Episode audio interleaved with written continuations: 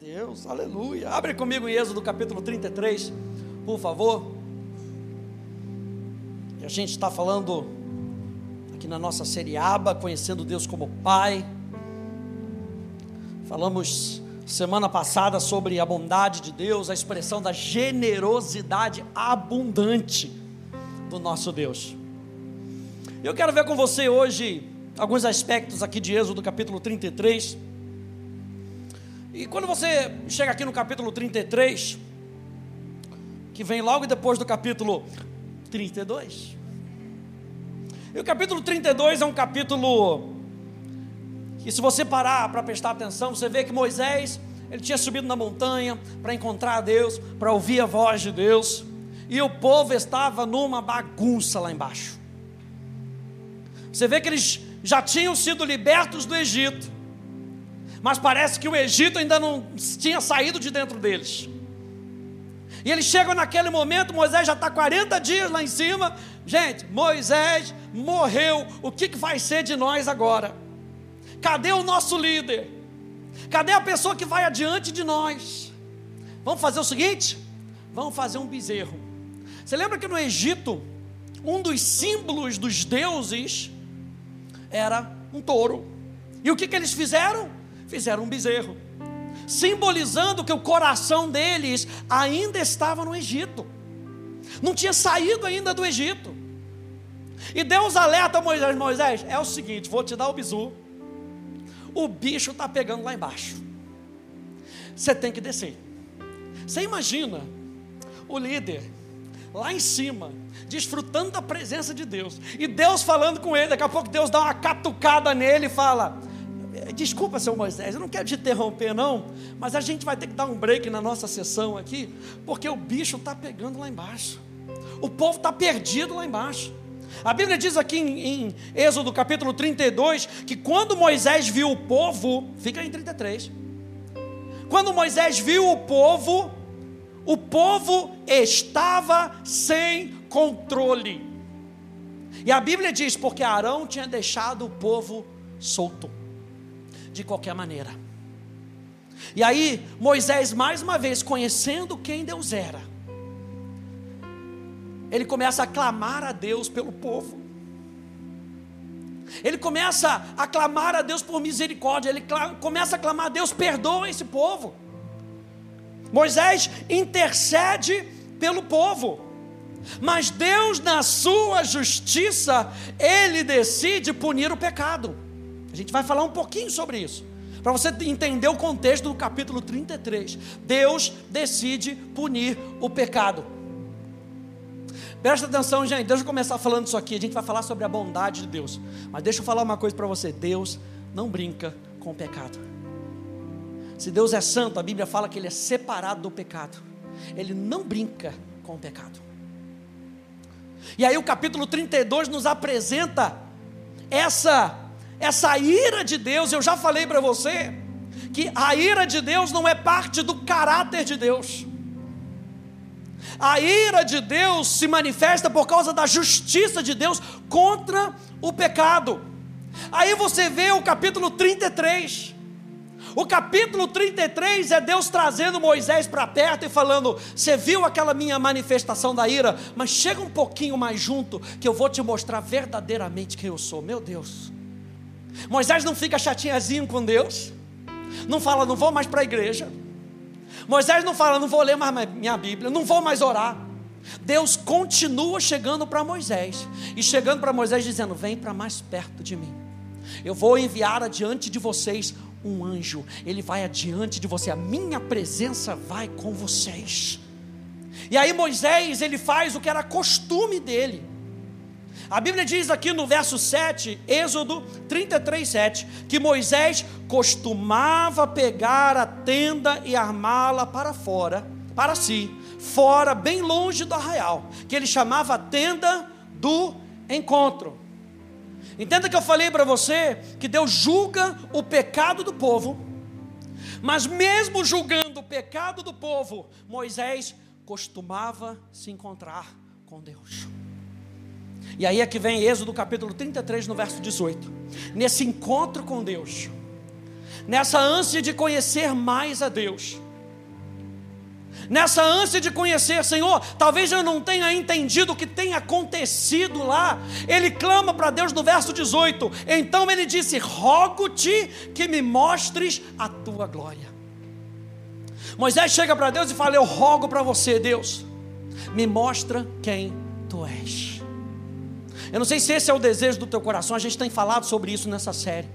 O fato de que eu e você precisamos nos ajuntar e nos ajuntando, ou lendo a nossa Bíblia em casa, ou orando, a gente precisa ter um desejo no nosso coração, como Moisés teve esse desejo: Senhor, me revela quem tu és.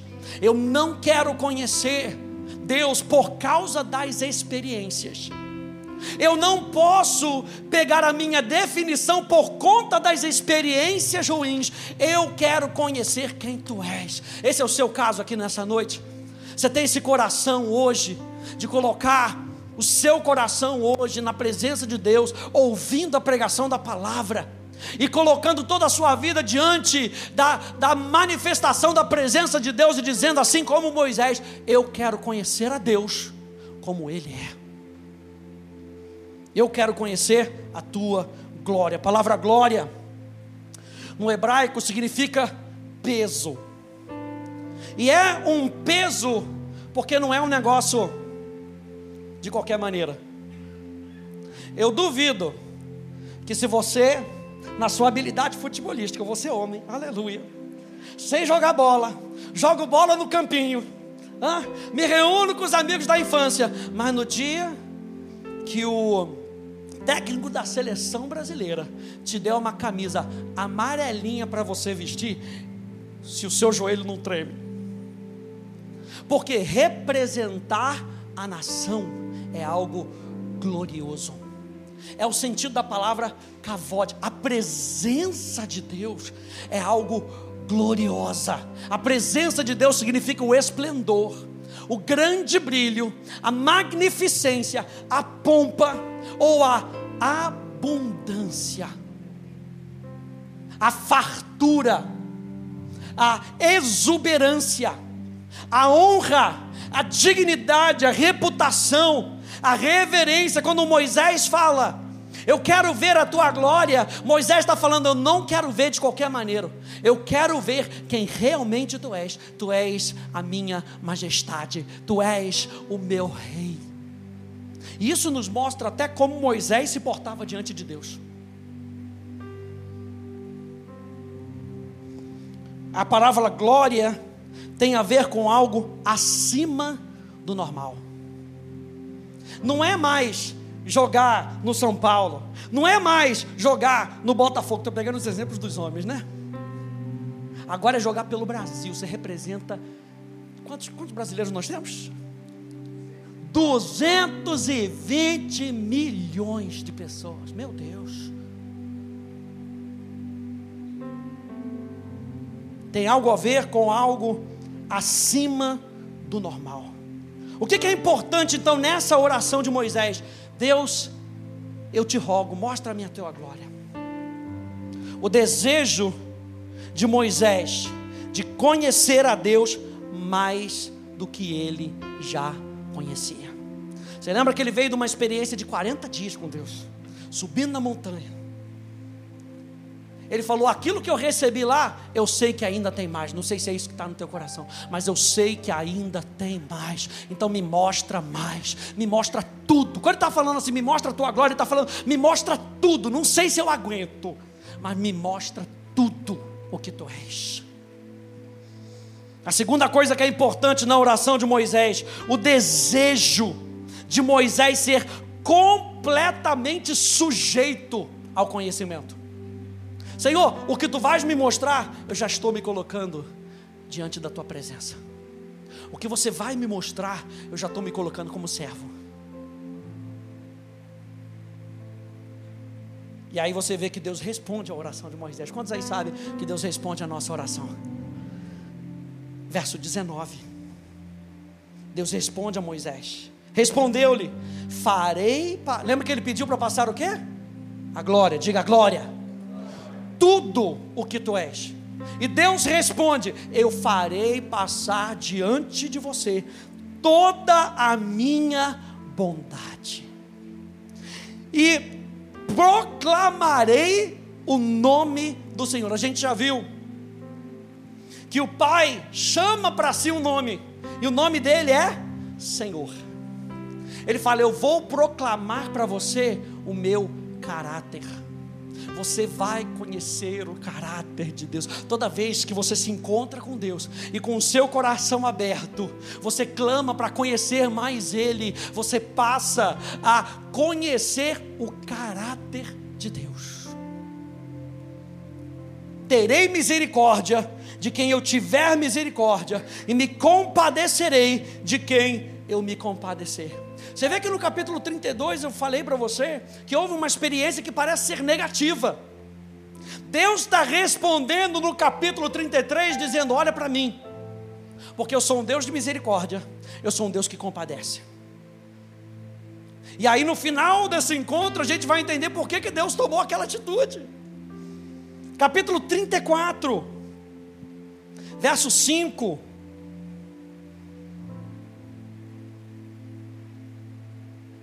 Moisés sobe de novo. Verso 5 diz: Tendo o Senhor descido na nuvem, ali esteve junto dele e proclamou o nome do Senhor. E passando o Senhor por diante dele, clamou: Senhor, Senhor Deus compassivo, clemente e longânimo e grande em misericórdia e fidelidade que guarda a misericórdia em mil gerações, que perdoa a iniquidade, a transgressão e o pecado. O restante a gente vai ver um pouquinho mais para frente. Mas lembra que ele veio de uma experiência que parecia negativa e ele não desistiu. Ele falou: Eu não sei o que a gente estava experimentando, mas eu quero que você me diga quem você é. E aí Deus se revela para ele, e ele começa a clamar no meio daquela experiência negativa, ele começa a dizer: Tu és bom, Tu és misericordioso, Tu és fiel, Tu és compassivo, Tu és clemente, Tu és um Deus que ama, Tu és um Deus que perdoa. Não diminua quem Deus é por causa das suas, por causa das suas experiências ruins. Quem pegou isso nessa noite? Não reduza tudo o que Deus é por causa das suas experiências negativas. Deus continua sendo quem Ele é, e é isso que Ele está proclamando para Moisés. Eu sou o que eu sou, eu continuo sendo bom.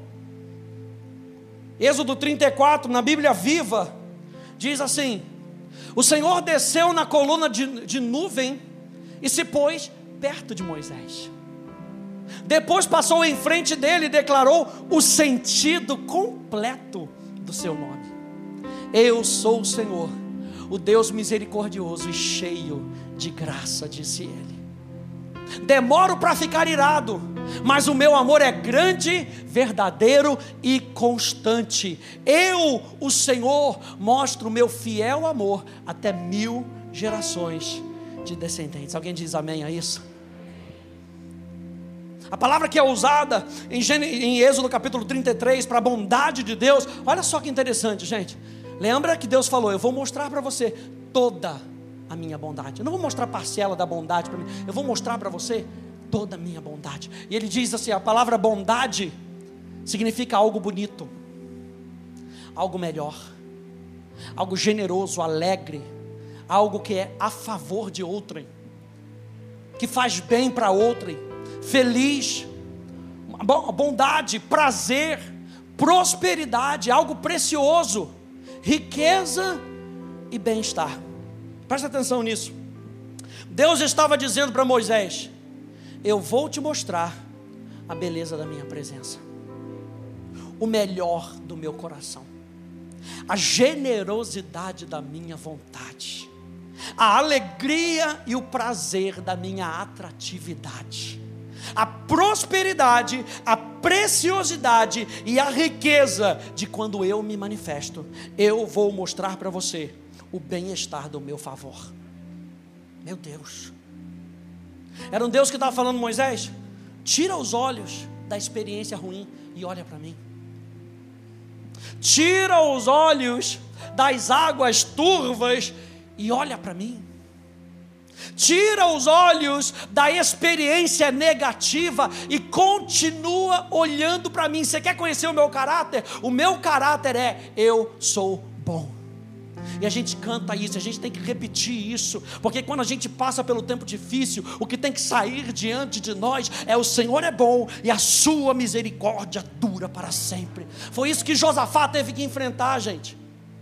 Segunda Crônicas, capítulo 20.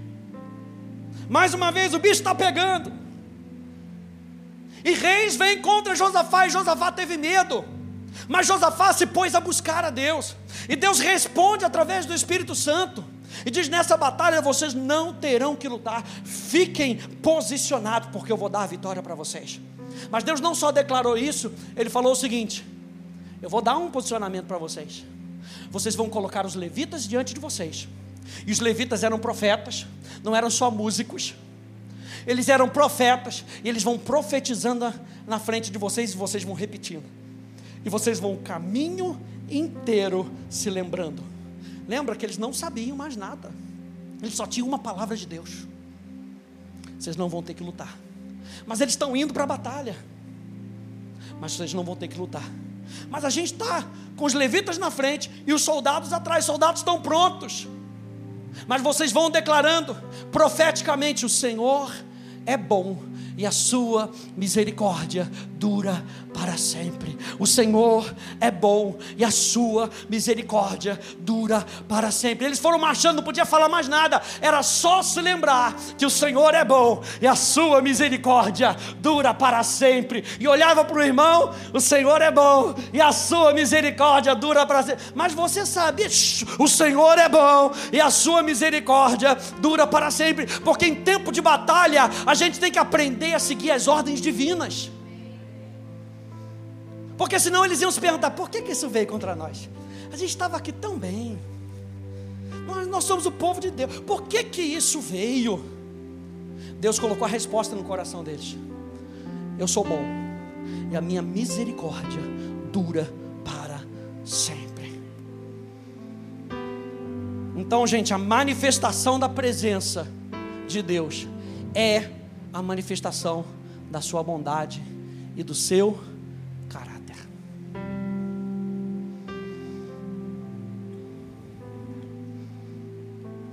E aí, nessa resposta de Deus, Deus reconhece o coração de Moisés. Deus reconhece o motivo do Moisés. E ele reconhece duas coisas: que no pedido de Moisés, Moisés não estava curioso. Aí não vinha aqui só para poder ter mais informação acerca de Deus. E o apóstolo Paulo fala que o conhecimento ele incha. O pedido de Moisés não era um pedido de curiosidade. O pedido de Moisés é: eu quero te experimentar.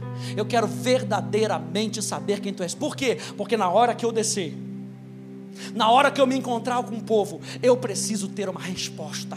Eu e você levamos a presença de Deus. Eu e você somos a habitação da glória de Deus, para que a gente leve resposta para as pessoas no mundo mal, no mundo com experiências negativas, eu e você temos uma resposta. Eu não sei o que as pessoas estão enfrentando, eu não sei o que se passa na cabeça das pessoas, mas uma coisa eu sei: o Senhor é bom e a sua misericórdia dura para sempre.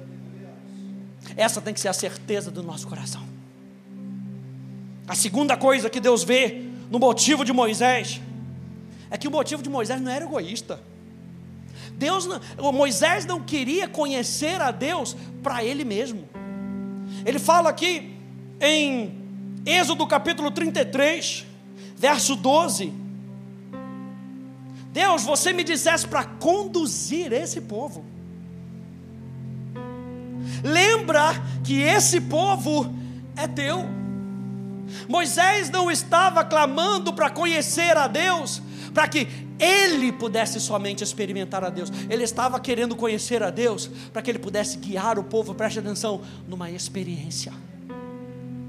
Pastor Eli sempre diz essa frase: Deus não é um conhecimento, Deus é uma experiência. Deus não quer com que você o conheça de cabeça.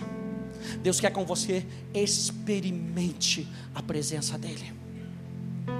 Eu digo para você nessa noite: chega, chega, basta. Profeticamente eu estou dizendo, estou nervoso, aleluia. Olha a minha cara de nervoso, aleluia. Chega, C-H-E-G-A, chega, de somente conhecer Deus com a cabeça. Chega de vir para um culto e dizer, botar uma plaquinha de que eu sou crente porque eu vou na igreja. Eu sou crente porque eu tenho um relacionamento com Deus.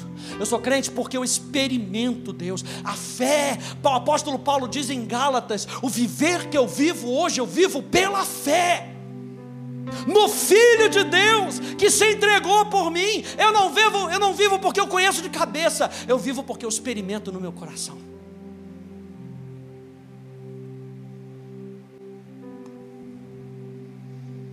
Então isso nos mostra que a bondade de Deus, presta atenção, a manifestação da bondade de Deus está ligada aos seus propósitos. A bondade de Deus está ligada aos seus propósitos. Por que, que aquele povo pereceu quando adorou ao bezerro de hoje? Porque eles não queriam cumprir os propósitos de Deus. Deus está pronto para manifestar a bondade dele sobre a sua vida. Você ouviu isso nessa noite?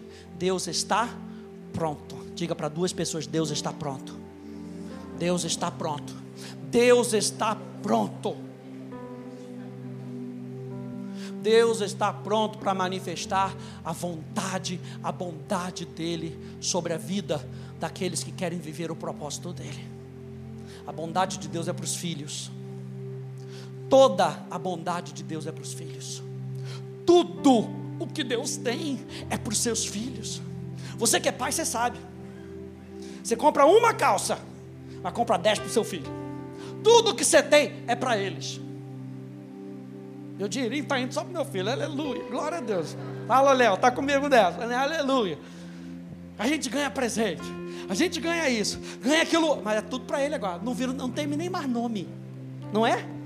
Não tem mais nome. Agora é o pai do Daniel. Acabou. Não é, Douglas? Porque tudo no meu coração está para um propósito que está nascendo. Agora, o coração de Deus é para os seus filhos. É por isso que ele convida as pessoas: vem se tornar meu filho. Porque quando você se torna o meu filho, toda a minha bondade está disponível para você. Aquele povo não queria andar na bondade de Deus. Eu gosto dessa frase de São Bernardo de Claraval, que foi um abade francês do século XII. Ele manteve três coisas perto do seu coração. Presta atenção nisso, olha só que lindo. São Bernardo de Claraval sempre manteve três coisas perto do seu coração. Eu fico imaginando, em tempos difíceis, São Bernardo tirando dessa fonte. Primeiro, o amor de Deus por me tornar seu filho. Segundo, a verdade de Deus em cumprir a sua promessa. E terceiro, o poder de Deus sendo capaz de cumprir tudo o que ele prometeu. Quando você estiver passando por um tempo difícil, onde talvez a realidade ao seu redor esteja puxando os seus olhos para as coisas desse mundo, para como o mundo vê Deus, lembre-se e puxe da fonte do seu relacionamento com Deus. Que Deus é bom e a sua misericórdia dura para sempre. O que, que Deus revela da sua, das características, dos atributos da sua bondade? Número um, Deus é misericordioso como um pai para com seus filhos. E essa esse atributo é colocado em primeiro. É a porta de entrada no relacionamento entre um Deus todo-poderoso e a sua criação sempre independente. Deus é misericordioso. Deus tem misericórdia do seu povo. Olha só, Juízes, capítulo 10, nos lembra, mas os filhos de Israel disseram ao Senhor: Nós temos pecado. Olha só a diferença entre Êxodo capítulo 32, onde o povo está adorando um bezerro de ouro, de ouro, sem arrependimento no seu coração. Em Juízes capítulo 10, o povo vem com arrependimento, ele, opa, temos pecado. Faze-nos tudo quanto te parecer bem, sabe por quê? Porque o povo tinha uma noção da justiça de Deus. A gente entende, a gente pecou. Faz-nos tudo quanto lhe parecer bem. Gente, a bondade de Deus. Lembra que nós falamos que Hebreus vai nos lembrar que Deus disciplina aquele que ama. Porque Ele te ama, porque Ele é bom. Eu falei isso da, dessa vez, eu falei, porque Deus é bom. Ele não vai deixar você fazer tudo o que você quiser fazer para você destruir a sua vida. Então ele diz: o povo diz, nós pecamos, faz tudo o que parecer bem para você. Porém, livra-nos ainda esta vez, nós te rogamos. E tiraram os deuses alheios do olha arrependimento. E tiraram os deuses alheios do meio de si e serviram ao Senhor. Olha só o que, que diz juiz. Então já não pôde ele reter a sua compaixão. A justiça de Deus estava pronta, mas pensa num Deus se segurando, querendo abençoar o seu povo. E ele falando: é só se arrepender, é só se arrepender, volta o seu coração para mim. Volta o seu coração para mim nessa. É só se arrepender, e eu vou dispensar a minha misericórdia sobre a tua vida. Isaías capítulo 63. Em toda a angústia deles, foi ele angustiado e o anjo da sua presença. Na Bíblia Viva diz: Ele mesmo, pessoalmente, os salvou, pelo seu amor e pela sua compaixão. Ele os remiu, os tomou e os conduziu todos os dias da antiguidade. Meu Deus, Deus é misericordioso. Número dois, Deus é clemente com uma satisfação em nos fazer o bem pela sua própria vontade. Ou seja, a vontade de Deus é nos fazer o bem. A vontade de Deus é dispensar a sua bondade sobre nós. Isso fala da graça, gente, a graça de Deus nos favorecendo. É Deus se inclinando em bondade para conferir algo que eu e você não, não podemos fazer por nós mesmos. É a graça de Deus, o favor de Deus. E a gente tem ensinado na, na, na Atos que graça é favor, atratividade dos alunos da Atos, segundo ano. Favor, atratividade e poder. Eu só desfruto do poder de Deus se eu me deixar ser atraído pela presença de Deus. E Deus está falando aqui: eu sou misericordioso. Número dois, eu sou clemente. Eu sou gracioso. Número três, ele fala em Êxodo capítulo 34: Deus é longânimo, pois demora na execução da sua justiça, veja, esperando para ser misericordioso e cheio de graça. E é aqui que muitas vezes a gente se enrola com Deus. Porque esse é um lado da bondade de Deus, que a maldade do pecado no homem tenta tirar proveito da longanimidade de Deus. Ah, não está acontecendo nada? Vou continuar fazendo. A Bíblia diz em Apocalipse, quando teve que falar daquela igreja que tolerava Jezabel, ele diz assim: dei-lhe tempo para que se arrependesse. Deus é longânimo, esperando com que as pessoas se arrependam. Mas se não houver arrependimento, a bondade de Deus não consegue cair sobre a vida das pessoas. Número 4. Deus é abundante em amor e verdade, acima do nosso merecimento. Acima do nosso merecimento. É o que Deus tem para mim e para você. Número 5 Deus perdoa. O que que Deus estava querendo mostrar em Êxodo capítulo 33 para Abraão? Abraão, se esse povo tivesse me buscado, eu tinha perdoado eles. Deus perdoa. E a gente não pode duvidar do amor de Deus, da bondade de Deus, do perdão de Deus. Êxodo 34. Volta lá comigo, você ainda está aberto aí, não fecha a Bíblia não, aleluia. Êxodo 34. Vamos ler de novo, verso 5. Diz: Tendo o Senhor descido na nuvem, ali esteve junto dele proclamou o nome do Senhor. E passando o Senhor por diante dele, clamou: Senhor, Senhor, Deus compassivo, clemente e longânimo, e grande em misericórdia e fidelidade, que guarda a misericórdia em mil gerações, que perdoa a iniquidade, a transgressão e o pecado, ainda que não inocenta o culpado e visita a iniquidade dos pais nos filhos e nos filhos dos filhos, até a terceira e quarta geração. Deus não está mostrando isso para Moisés para confundir Moisés.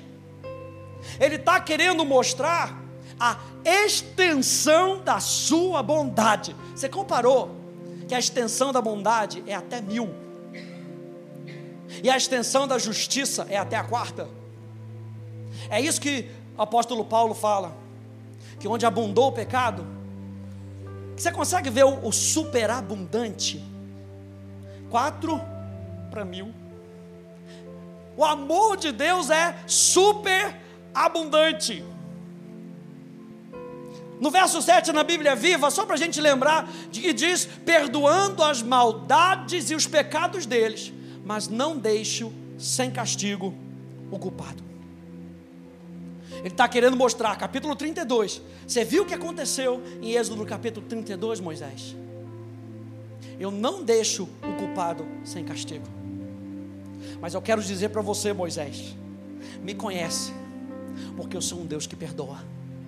Eu sou um Deus compassivo. Você tem que sair daqui dessa noite sabendo que Deus não brinca com o pecado. Mas Ele está dizendo: existe um escape para o pecado, sou eu e eu te levo ao arrependimento. A Bíblia fala da tristeza do Espírito que leva ao arrependimento. O próprio Espírito nos convence do pecado. Para que a gente viva com Deus, para que a gente experimente Deus. Deus é tão bom que Ele não quer com que o homem viva afastado dele. Então Ele vai dando oportunidades para o homem. Você tem que sair daqui com o seu olho brilhando, sabendo que Deus é um Deus de oportunidades e que Ele não faz isso para que você continue no pecado, Ele faz para que você consiga ver a extensão da bondade dEle. Veja, o perdão é o fluxo do amor de Deus e o retorno ao seu favor de todos, diga de todos, de todos os que vêm a Ele. Todos, Oséias vai dizer: ó, vinde voltemos ao Senhor. Porque Ele nos despedaçou, mas Ele nos restaurará. Vinde, voltemos de todos os que vêm a Ele. Você consegue pegar nessa noite o coração de Deus? Que Ele não quer. João capítulo 3, verso 16, minha aula de amanhã, aleluia, primeiro ano. Pois Deus amou o mundo de tal maneira que deu seu único filho para que todo aquele que nele crê, viva a vida que quer, não pereça. A palavra perecer ali é não ser destruído. Deus disse em Gênesis capítulo 3: se você pecar, certamente morrerás. Mas Ele envia o seu Filho para que todo aquele que nele crê saia da morte para a vida, saia da desgraça e viva na graça, saia pra, da destruição e viva na bênção, saia do, do, daquilo que é terrível para experimentar a bondade de Deus. Deus amou o mundo de tal maneira Deus, o Pai, na sua bondade, amou o mundo de tal maneira. sei se você já tem essa expressão circulada na sua Bíblia, João 3,16, de tal maneira. Não foi de qualquer maneira, eu falei isso na quarta-feira. Não foi de qualquer maneira. Quando Deus olha para o ser humano, Ele fala: Eu criei, eu resgato eu criei, eu dou oportunidade para que ele volte. O perdão é o fluxo do amor de Deus e o retorno ao seu favor de todos, diga mais uma vez, de todos os que vêm a Ele. Abra comigo no Salmo 103. Uh, aleluia! Meu Deus! Salmo 103.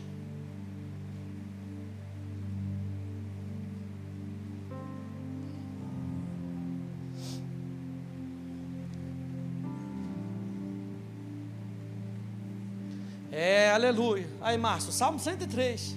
Não há outro como nosso Deus. Aleluia. Eu vou pedir o Márcio para cantar uma canção aqui para nós. Aleluia. Salmo 103. Verso 1 diz: Bendiga minha alma ao Senhor. E tudo o que há em mim, olha o conhecimento do salmista, e tudo o que há em mim, bendiga o seu santo nome. Bendiga minha alma o Senhor e não se esqueça de nenhum só dos seus benefícios. Ele é quem perdoa todas as tuas iniquidades, quem cura todas as tuas enfermidades. Enquanto eu estava preparando aqui, eu me lembrei de Jesus. E é levado um coxo para Jesus. E Jesus vai curar. E o pessoal fala para ele: olha lá, está em pecado. Por isso que ele está assim. Fala, ah, é. Aí ao invés de Jesus falar, vai, está curado, Jesus vira e fala, vai, os teus pecados estão perdoados. E o pastor Hélio sempre ensina isso para a gente: o mesmo poder que perdoa pecados é o mesmo poder que cura as enfermidades. É Ele, é Ele quem perdoa todas as nossas iniquidades. Êxodo 34. Ele perdoa todos os nossos pecados, transgressões e iniquidades, e sara todas as nossas enfermidades. Então, gente, seu caráter amoroso, gracioso e generoso não anula a sua justiça. Deus não se apresenta a Moisés para introduzir uma tensão teológica, mas para resolver para resolver a situação que talvez tenha ficado no coração de Moisés, depois que ele viu o Êxodo capítulo 32, depois que ele viu a condenação do povo. Deus veio para resolver isso aqui na, nessa noite, no seu coração. Deus é um Deus que perdoa todo pecador arrependido. E essa, presta atenção, essa é a boa notícia de Êxodo capítulo 34. A boa notícia de Êxodo capítulo 33, capítulo 34 é que Deus perdoa. Aí eu me lembrei de Caim. Estava fazendo aqui os meus, as minhas anotações, eu me lembrei de Caim. Você lembra que Caim oferece algo ao Senhor, Abel oferece algo ao Senhor, e Deus vê o coração de Abel e o coração de Caim. E por ver o coração de Abel e o coração de Caim, Deus aceita a oferta de Abel e não aceita de Caim. Caim fica chateadinho. Foi justamente o contrário de Moisés. Moisés corre para Deus, Caim corre de Deus. Mas mesmo assim, porque Deus é longânimo, misericordioso, compassivo, Deus vai até Caim. Gente, presta atenção. Deus vai até Caim, mesmo Caim estando chateadinho com Deus. Acertou do meu irmão, não aceitou a minha. Por quê? Porque você gosta mais dele? É? Síndrome do filho mais novo, né? Agora gosta mais dele, não gosta mais de mim. Aí Deus vira para Caim e resolve a questão. Caim, se você não tivesse feito certo, não teria sido aceito? O que, que Deus está falando para Caim?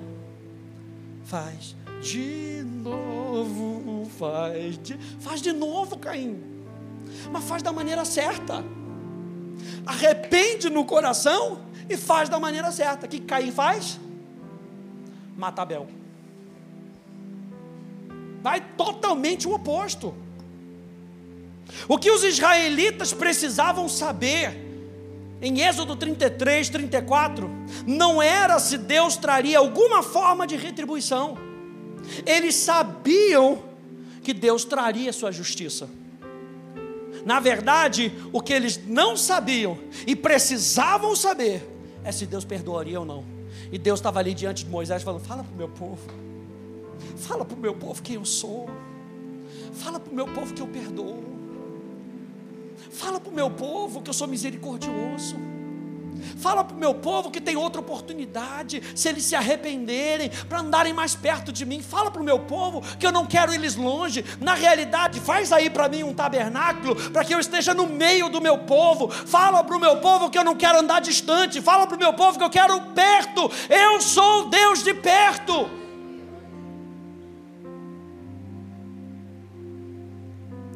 Verso 8. Salmo 103, verso 8. Ele lembra, o salmista lembra. O Senhor é compassivo e bondoso, tardio em irar-se e rico em bondade. Na versão aramaica, essa expressão tardio, olha só, essa expressão tardio em irar-se significa aquele que afasta a raiva e traz para perto a compaixão. Enquanto Deus vai vendo aquilo ali, Ele vai se segurando na sua compaixão, Ele vai se aproximando da sua compaixão e vai afastando a sua raiva. Ele demora a se irritar, porque quer que você se arrependa, Ele quer que você acorde. Ah, gente, eu falo igual, às vezes eu fico conversando com a, com a aqui, e assim, é uma expressão que o pastor Hélio fala que a gente entende. Eu queria que você entendesse o meu coração, para que você acordasse. E deixasse esse estilo de vida do mundo meio pé. Não sabe crente Raimundo? Quem conhece crente Raimundo? Meio no pé, meio na, meio na igreja, meio no mundo. Crente Raimundo. Ah, pastor, eu vou para a igreja no domingo, mas sábado à noite eu estava lá na baladinha, aleluia mas eu vou no domingo para, quem sabe, isso me purifique. Não. Por isso Deus, é, Jesus diz para Nicodemos: é necessário nascer de novo. Tem que nascer de novo. Se você não nascer de novo, você não experimenta a bondade de Deus. Toda a bondade de Deus. Verso 9: Não repreende perpetuamente. Então quer dizer que ele repreende, mas não repreende perpetuamente, nem conserva para sempre a sua ira. Não nos trata segundo os nossos pecados, nem nos retribui conforme as nossas iniquidades, pois quanto o céu se eleva acima da terra, assim é grande a sua misericórdia. Continuação do verso: para com os que o temem. E temar, temer a Deus é valorizar a Deus. Temer a Deus é valorizar a Deus acima do mundo. Temer a Deus é valorizar acima do estilo do mundo. É priorizar Deus. E ele diz: a bondade dele está reservada para aqueles que o temem. Verso 12: Quanto o Oriente está longe do Ocidente, assim ele afasta de nós as nossas transgressões. Como um pai se compadece dos seus filhos, Assim o Senhor se compadece de quem? Dos que o temem. Eu quero terminar com dois exemplos. Abre comigo em Joel. Vai lá comigo, Joel.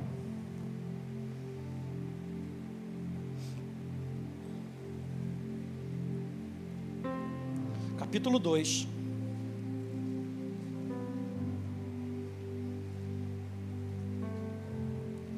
Joel capítulo 2. E Joel capítulo 2 fala do dia do Senhor. E o dia do Senhor é um dia terrível para quem não está em Deus. O dia do Senhor é um dia terrível para o mundo, porque é um dia de julgamento. E aí a gente lembra do Êxodo. E no Êxodo, o julgamento de Deus com as dez pragas, foi terrível para o Egito, mas foi proteção para o povo de Deus. E aqui Joel capítulo 2 está falando do dia do Senhor. Verso 12. Uma praga de gafanhotos havia devastado Judá. E Deus estava anunciando uma invasão ainda pior. Joel, então, o que, que ele faz? Ele chama o povo para o arrependimento. Ele chama o povo para o arrependimento, por quê? Porque Joel se lembrou de Êxodo capítulo 34. Ah, me lembrei que se o povo se arrepender, ele vai encontrar um Deus misericordioso, ele vai encontrar um Deus bondoso. Verso 12: Ainda assim, agora mesmo, diz o Senhor: convertam-se a mim de todo o coração com jejuns, com choro e com pranto, rasguem o coração e não as suas roupas. Ele está falando o que, que adianta vocês se mostrarem externamente se não está acontecendo no coração de vocês. Se arrependam de coração, convertam-se ao Senhor, o seu Deus, porque Ele é bondoso e compassivo, tardio em irar-se e grande em misericórdia, e muda de ideia quanto ao mal que havia anunciado. Quem sabe se ele não se volta e mudará de ideia. E ao passar, deixe uma bênção para que vocês possam trazer ofertas de cereais e libações ao Senhor seu Deus. Toquem a trombeta em Sião, proclamem um santo jejum, convoquem uma reunião solene, reúnam o povo, santifiquem a congregação, congreguem os anciãos, reúnam as crianças e os que mamam no peito que o noivo saia do seu quarto e a noiva dos seus aposentos, que os sacerdotes, ministros do Senhor, chorem entre o pórtico e o altar e orem: poupa o teu povo, ó Senhor.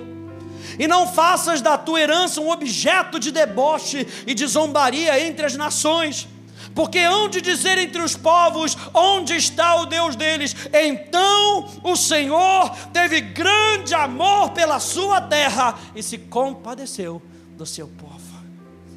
Ah, Deus está esperando só por você clamar por Ele, de coração. Segundo caso de Jonas. Jonas também teve uma experiência, e Jonas é um, é um caso complicado, porque ele é um profeta de Deus, mas parece que ele está jogando no time contrário. Vá um pouquinho mais para frente, por favor. Jonas, capítulo 3. Porque Jonas, como um profeta de Deus, ele tinha que ter o coração de Deus. Mas Jonas fica irado, porque Deus perdoou os ninivitas quando eles se arrependeram. Você lembra da história de Jonas? Que Deus fala, vai lá para Nínive, e Jonas fala, não quero. Esse povo não é digno de receber a bondade de Deus, porque eles são mal, gente. Os ninivitas eram bárbaros Pensa num povo, aqueles filmes de bárbaro, que corta a cabeça e sangue para cá, e sangue vem na tela. Aquele, era um povo mau, era um povo horrível. E Jonas falou: ah, ah, ah, vou não. Não são dignos. Eles não merecem. Aí o que Jonas faz? Pega o um navio, compra um ticket e vai para Tarsis. No meio da história, Deus falou: Não é isso que eu tenho para você, varão. Aleluia. Deixa eu te ajudar no processo. Aí vem a tempestade. Aí vem a crise. Aí o povo descobre. Aliás, Jonas fala: é por minha causa, já entendi. Então me joga no, no mar. Aí joga no mar. O grande peixe pega ele. Imagina que lugar horrível, fétido para Jonas estar.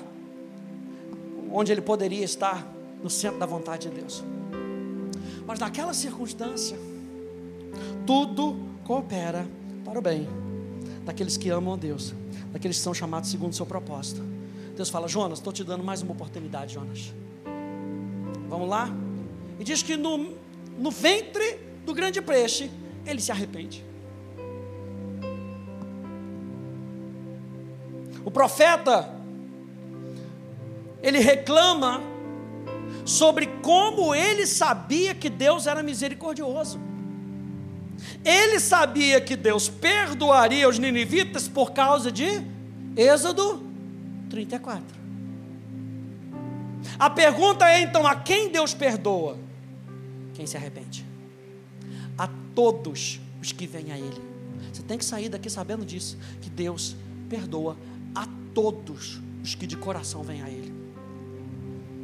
E esse é um conflito que Jonas tem. Jonas capítulo 3, verso 10. Jonas capítulo 3, dentro desse conflito. Verso 10. Diz: Deus viu o que fizeram, como se converteram do seu mau caminho. E Deus mudou de ideia quanto ao mal que havia te dito que lhes faria o que e não o fez. Mas Jonas ficou muito aborrecido e com raiva. Olha o profeta de Deus, gente que tinha que conhecer a bondade de Deus, ele fica chateado porque as pessoas estão se convertendo. Porque o Obama Bin Laden, sei lá, se converteu. Ah, não pode, porque destruiu tantas famílias. Mas a Bíblia diz que todos, todos, sem exceção, que vem a Ele de coração, tem a oportunidade de encontrar a bondade de Deus. Todos.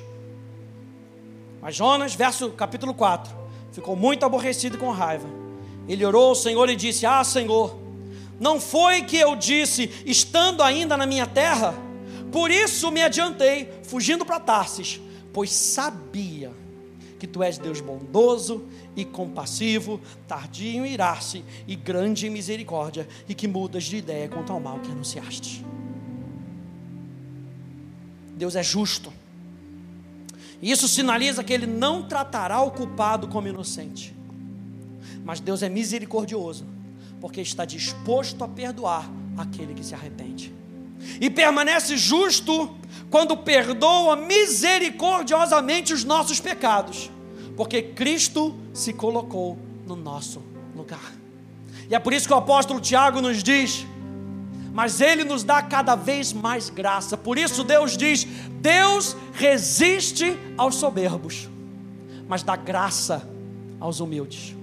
Portanto, sujeitem-se a Deus, mas resistam ao diabo, e ele fugirá de vocês.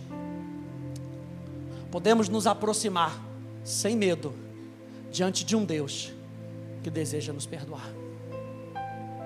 Êxodo 33, Êxodo 34 quer nos mostrar que a bondade de Deus é um convite para o perdão de Deus se estabelecer na nossa vida. Por que, que ele faz isso? Pelo simples fato de que ele nos ama e ele é bom, e a sua misericórdia dura para sempre. Ele nos persegue.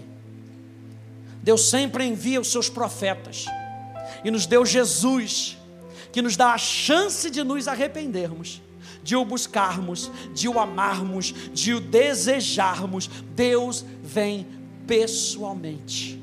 O Deus Santo, que demanda justiça, é o Deus que se alegra, que faz festa quando a gente se volta para Ele. A Bíblia fala que tem festa no céu, quando um pecador se arrepende. Imagina quando vários. Aí é festa, é, aí é festa contínua. No céu deve ser festa contínua, gente. A gente acha que no céu vai ser aquela, aquele negocinho, aqueles anjinhos tocando Beethoven, né? No céu deve ser festa contínua, gente. Som alto. Os anjos tudo dançando na presença de Deus. Aleluia. O Senhor é bom, Senhor. Eu, eu, eu, eu quero a Deus. Aleluia, varão. Glória a Deus. Mais um pecador se arrependeu.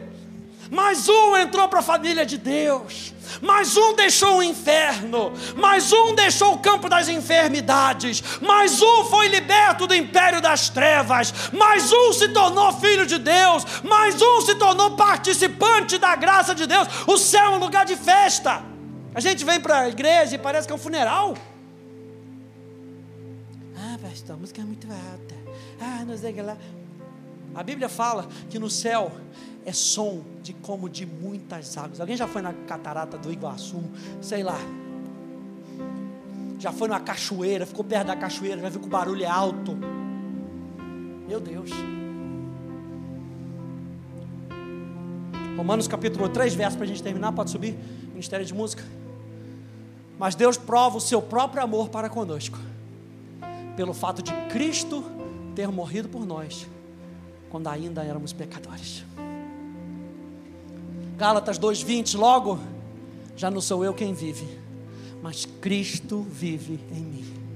E esse viver, que agora eu tenho na carne, vivo pela fé no Filho de Deus, que me amou e se entregou por mim.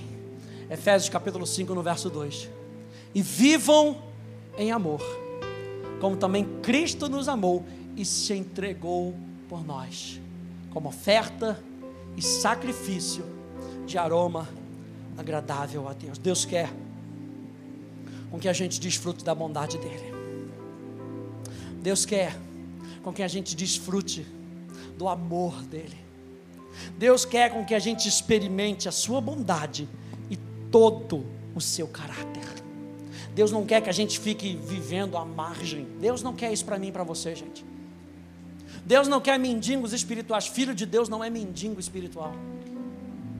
A Bíblia fala, Pedro fala, o apóstolo Pedro fala que ele já nos deu tudo concernente à vida e à piedade. Eu e você temos uma herança, porque nós fomos feitos filhos de Deus. Ele não quer você mendigando o que já é seu por direito.